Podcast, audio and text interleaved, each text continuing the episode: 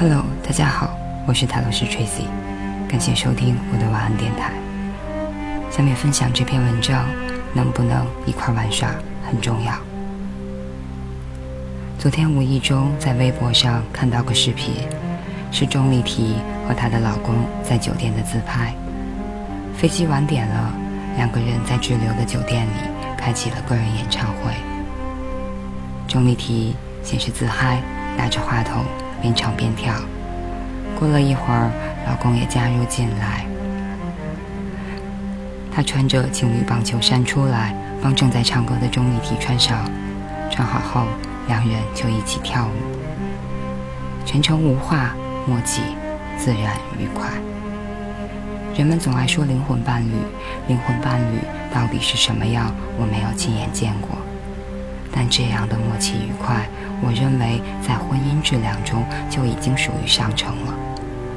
我们可以想象一下，大多数夫妻遇到飞机晚点、滞留机场是个什么情形：沮丧、郁闷、抱怨，有的甚至还会相互埋怨，都怪你非要订这个航班，还不都是你这雷暴天气非要出来旅行。而上面说的钟丽缇夫妇却把一场滞留变成了夫妻两人的自嗨。其实，在婚姻中，没有什么比能一起愉快玩耍更美妙的了。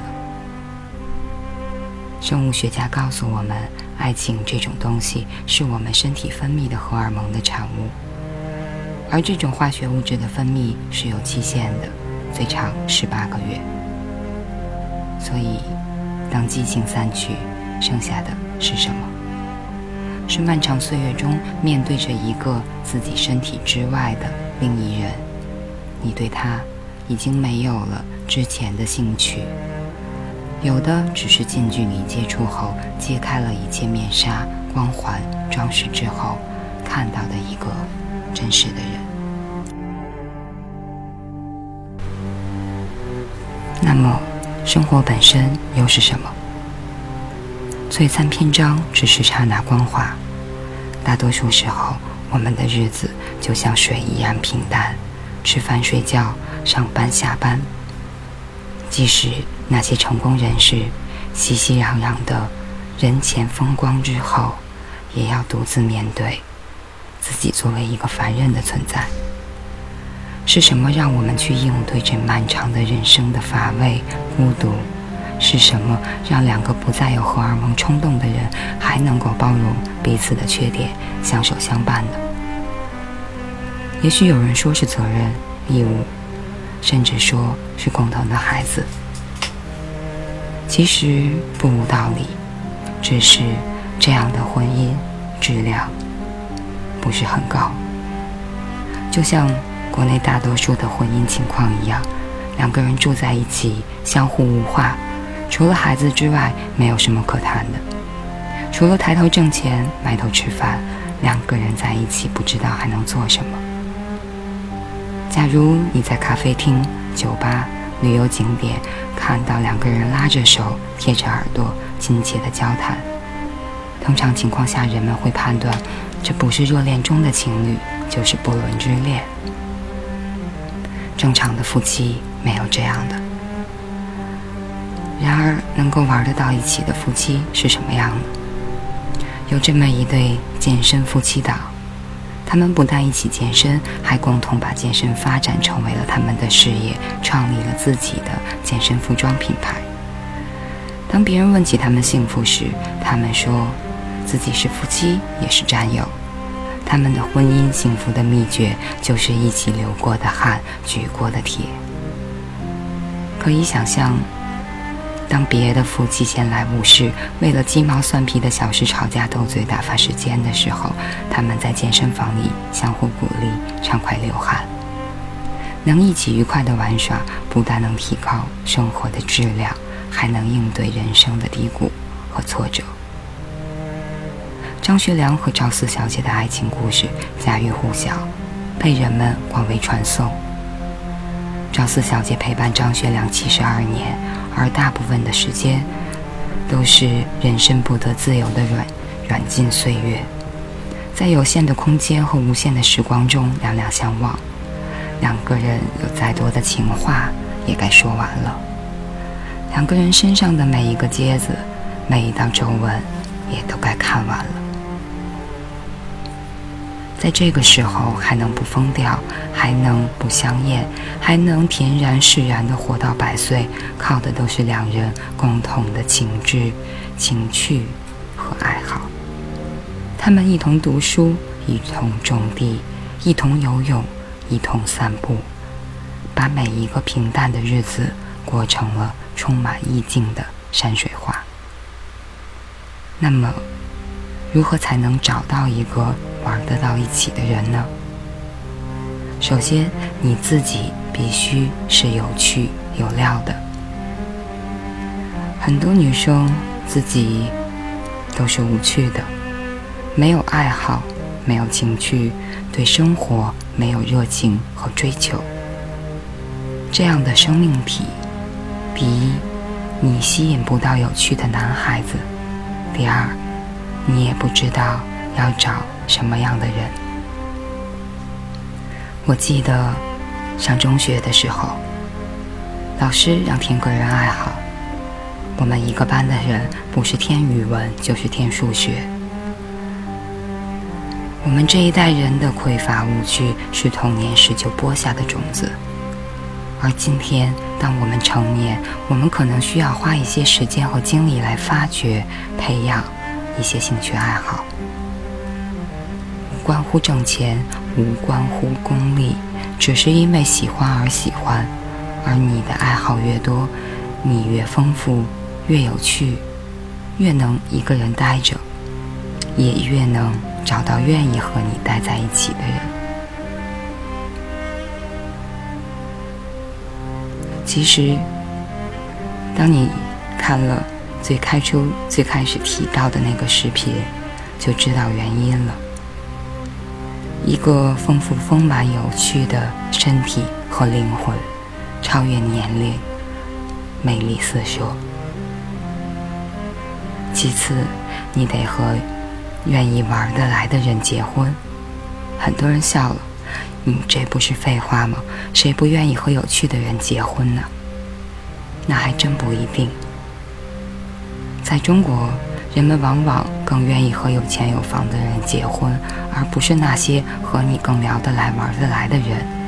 这从根本上奠定了不幸福生活的基础。你在找对象的时候，就没有找一个能跟你开心过日子的人，你找的是能给你安全感、能给你物质保障这样的情侣。在结婚之后，他木讷沉闷、不解风情，除了往家里拿钱，会别的，不是很正常吗？你往玉米地里跑红薯，想什么呢？中国有句古老的谚语：“嫁汉嫁汉。”穿衣吃饭，就比较极端的反映了这样的一种心态，也就是找饭票的心态。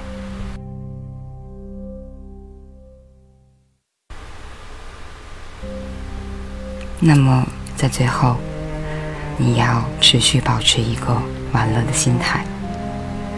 有一些人结婚之前还挺有趣，一结了婚，由少女变成了大妈。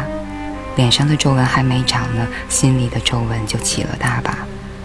以前爱做的运动也不做了，和闺蜜聚会也不去了，喜欢读的书也不看了，每天研究哪里打折哪里优惠，和人聊天三句话离不开孩子，天天埋怨老公打游戏。我说，要不你也一起打，要不你折腾个更有意思的，带着他一起玩儿。每到周末，我去马场。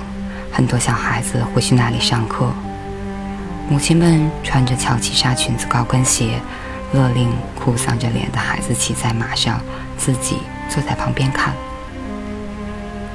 有天，一个男孩死活不愿意上马，他的妈妈怒了，感觉孩子再不就范，他就要动手打人了。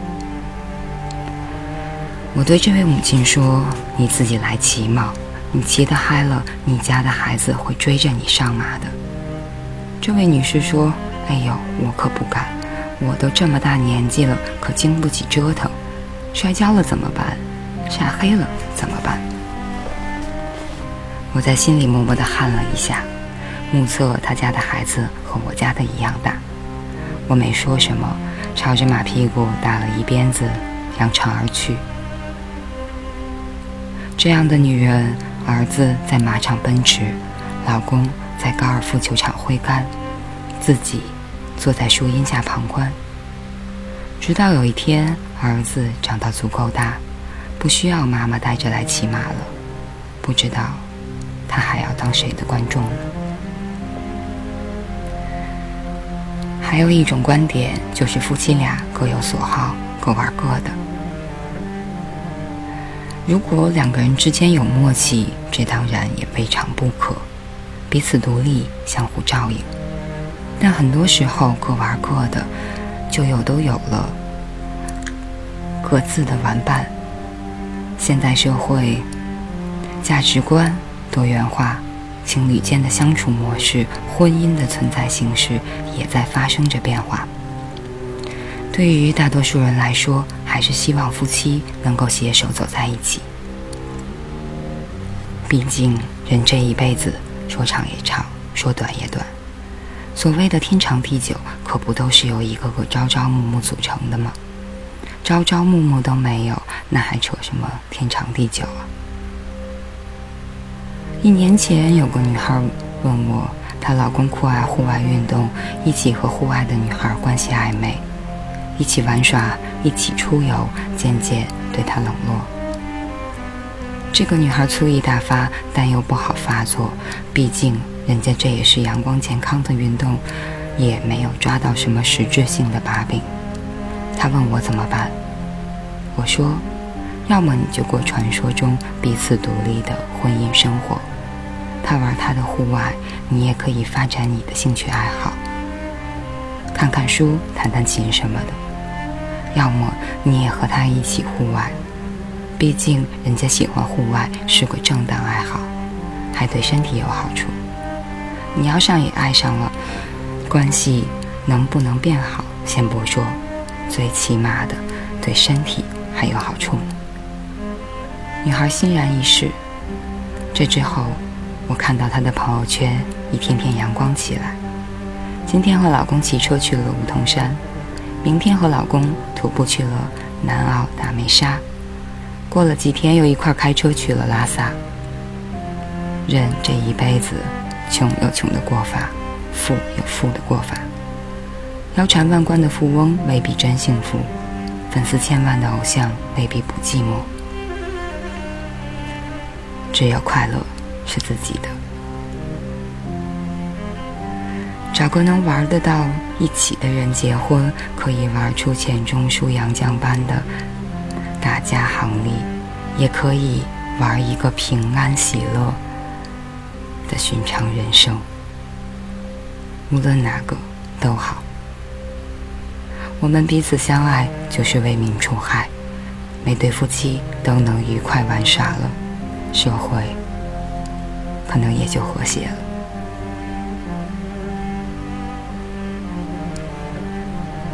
读到最后，感觉突然好轻松。听到最后，大家也应该很轻松吧。以上就是这篇，能不能一起玩耍很重要。祝你们都幸福。我是泰罗斯 Tracy，晚安好梦。